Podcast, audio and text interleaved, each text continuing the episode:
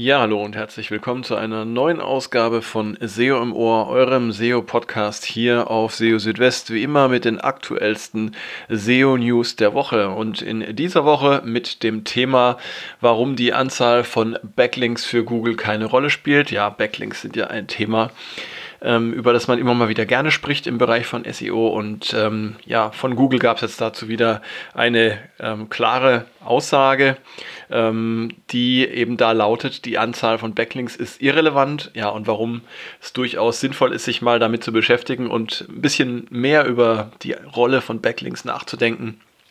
Ähm, ja, das erfahrt ihr in dieser Ausgabe von SEO im Ohr. Außerdem haben wir auch noch weitere spannende Themen dabei in dieser Woche.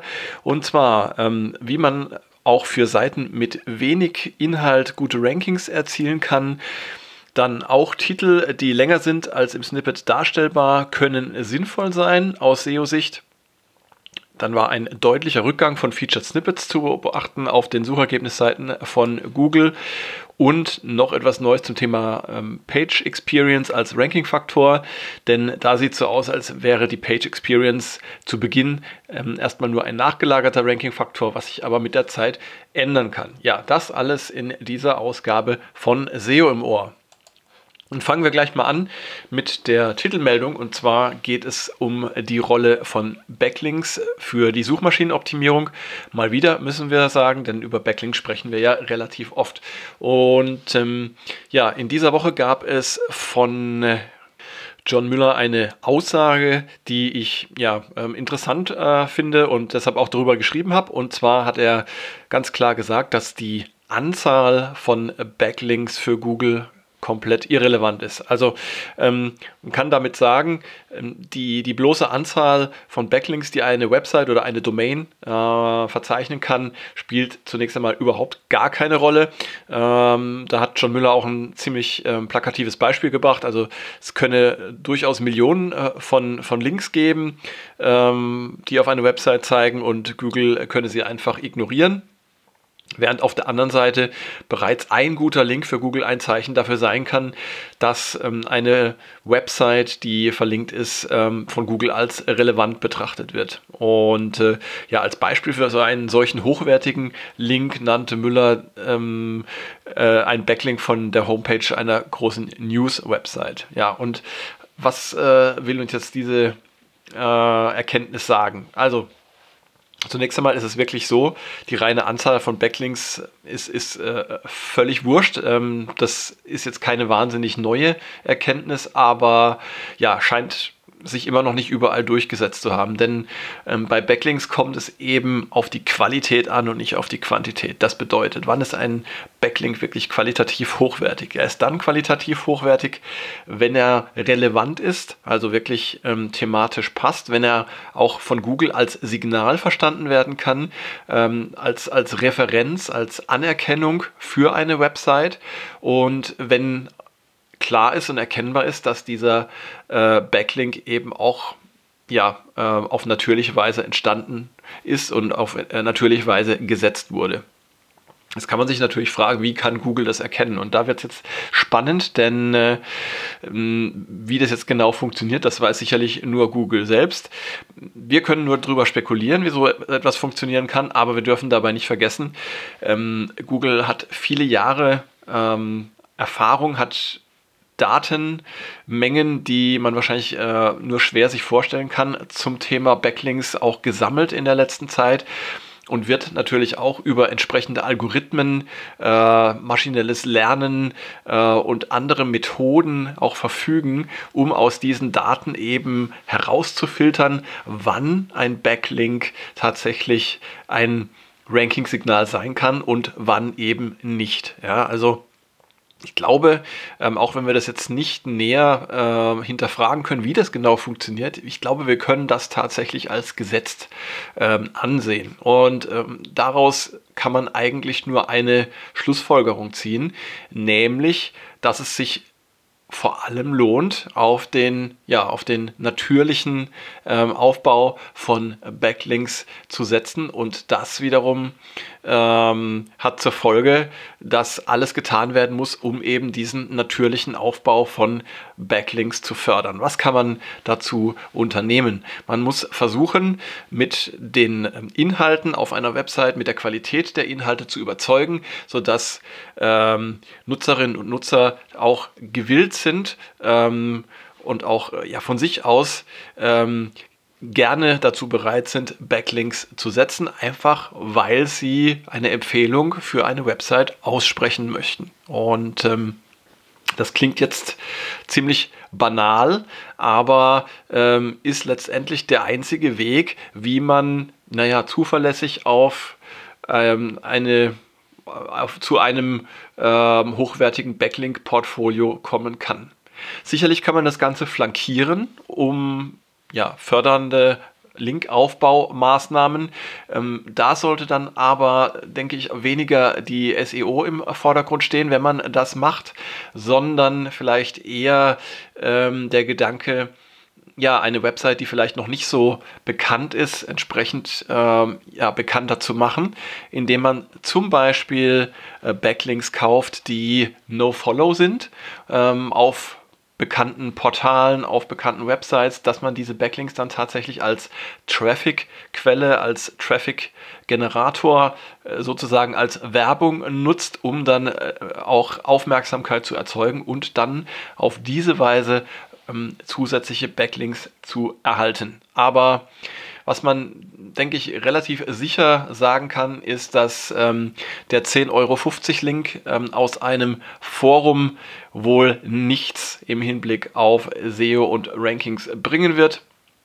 Da sollte man sich wirklich überlegen, wie komme ich zu diesem einen oder zu dieser Handvoll ja wirklich hochwertiger Links, die Google dann auch tatsächlich das Signal liefern, hey, diese Website, die ist gut und die müssen wir in den Suchergebnissen entsprechend auch ranken. Ja, also ähm, um eine relativ kleine und knappe Aussage von John Müller jetzt ziemlich viel drumherum erzählt, aber ich, ich hoffe, es war ein bisschen nachvollziehbar, was ich da ähm, von mir gegeben habe und äh, bin natürlich auch gespannt auf euer Feedback. Lasst es mir gerne zukommen.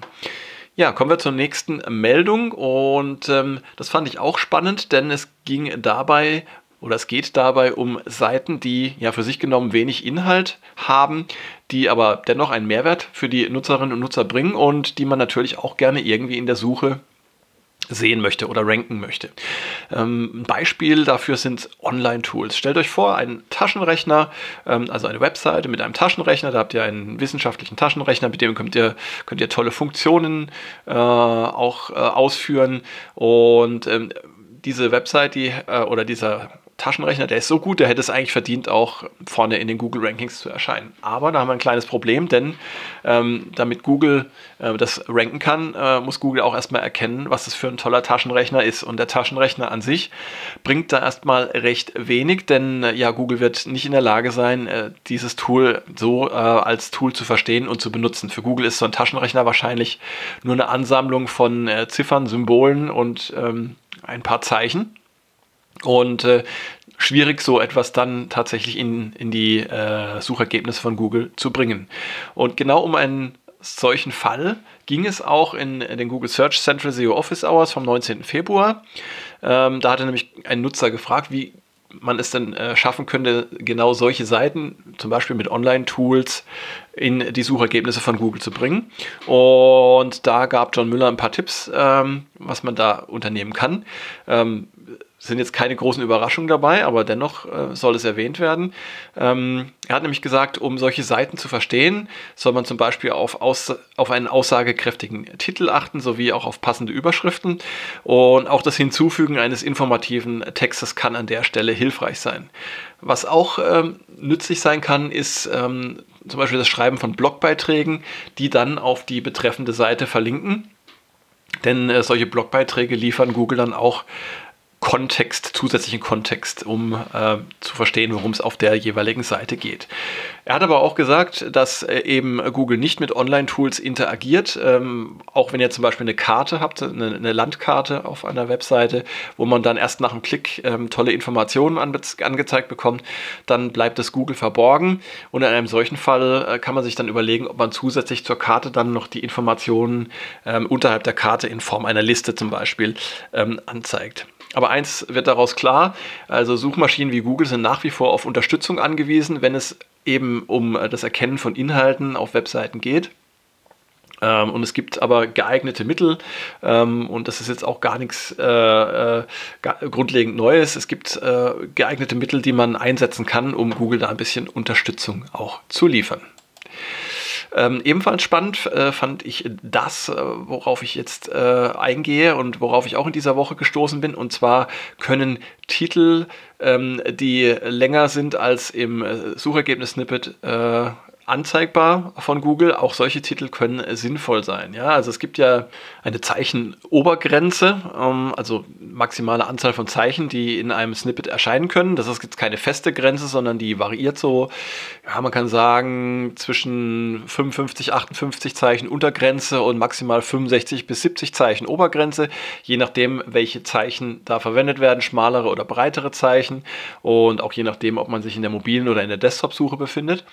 Und ja, aber das heißt nicht, dass all das, was jetzt nicht im Snippet erscheint, dass das dann äh, irgendwie äh, umsonst im, im, im, im, Titel oder im Titel äh, steht, denn Google verwendet, äh, verwendet den äh, Seitentitel auch zur äh, Bewertung der Relevanz einer Seite. Sprich, wenn mh, in einem Titel wichtige Keywords enthalten sind, dann kann das auch ähm, einer Seite dabei helfen, für diese Keywords eben zu ranken. Und ähm, daraus lässt sich eine Schlussfolgerung ähm, ableiten. Und zwar, wenn ihr im Zweifel seid, ob ihr einen Seitentitel kürzen solltet, damit er in einen Snippet reinpasst, ähm, oder ja, ob ihr ihn länger lassen sollt, dann ähm, solltet ihr dabei daran denken, keine wichtigen Keywords zum Kürzen rauszuschmeißen.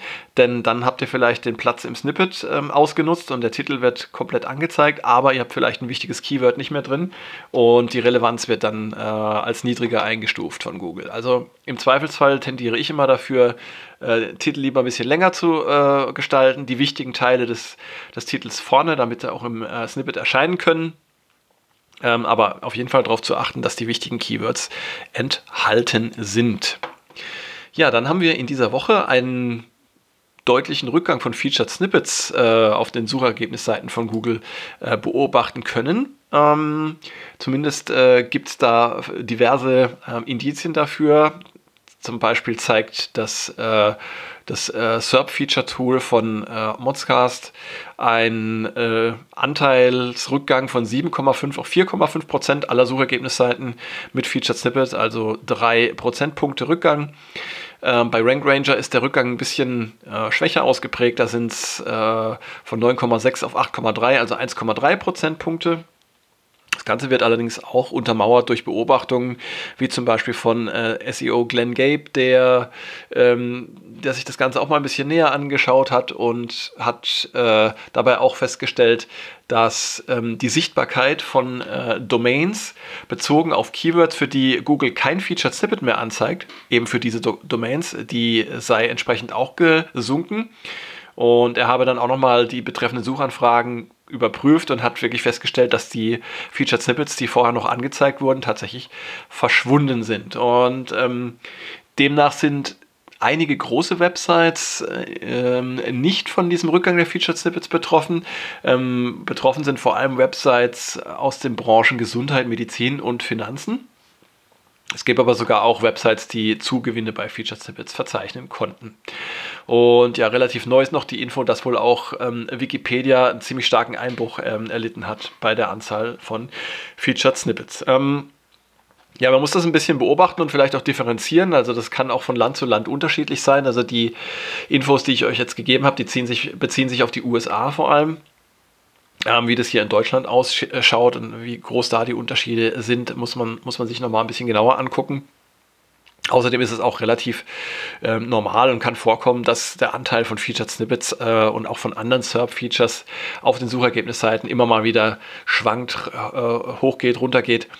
Ähm, also das für sich genommen ist jetzt äh, noch kein, äh, keine dramatische Änderung, aber immerhin spannend, denn Featured Snippets sind ja schon ein sehr präsentes Element auf Suchergebnisseiten und äh, können natürlich auch Einfluss nehmen auf die Klickrate der anderen Suchergebnisse. Ja, und zur letzten Meldung, ähm, da geht es nochmal um das äh, Page Experience Update, was im Mai ansteht. Ähm, Im Mai wird Google ja die Page Experience als neuen Rank Ranking-Faktor in der mobilen Suche ähm, einführen. Und da werden äh, zum einen die Core Web Vitals als Ranking-Faktor einfließen, also der Largest Contentful Paint, der First Input Delay und der Cumulative Layout Shift. Das sind die drei Core Web Vitals, beziehen sich ähm, einerseits auf die Ladezeit, andererseits auf Layout-Verschiebungen beim Laden. Und dann kommen auch noch Dinge hinzu, die ja bisher auch schon in die Rankings eingeflossen sind, nämlich Mobilfreundlichkeit, HTTPS, äh, Safe Browsing und ähm, die Verwendung bzw. die Nichtverwendung von störenden Interstitials. Ja, das wird dann eben im Mai im Page Experience Update dann als Ganzes, als Faktor in äh, die mobilen Rankings einfließen. Und dazu gab es jetzt eine spannende Info von Googles Danny Sullivan.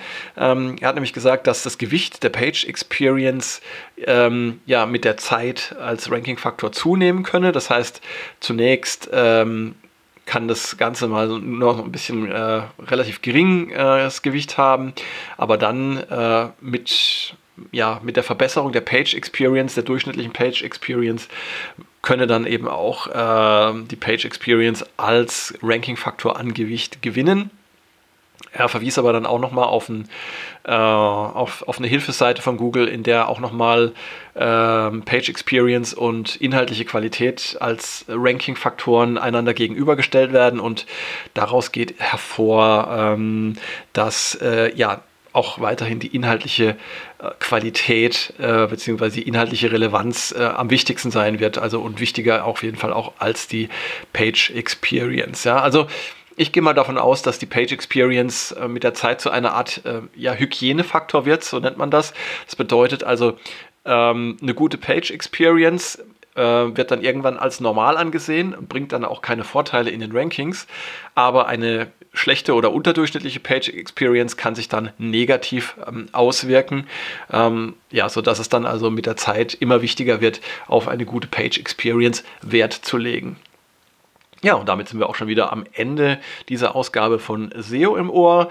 Und äh, ich freue mich wieder sehr, dass ihr eingeschaltet habt, dass ihr dabei gewesen seid und wünsche euch äh, jetzt erstmal bis zur nächsten Ausgabe äh, unseres Podcasts eine gute Zeit und äh, schaut auch regelmäßig weiterhin auf SEO Südwest vorbei. Da gibt es für euch die aktuellsten SEO-News rund um Google und Co. Ja, und dann spätestens nächstes Wochenende ähm, hören wir uns dann wieder zur nächsten Ausgabe von SEO im Ohr. Bis dahin, macht's gut. Ciao, ciao, euer Christian.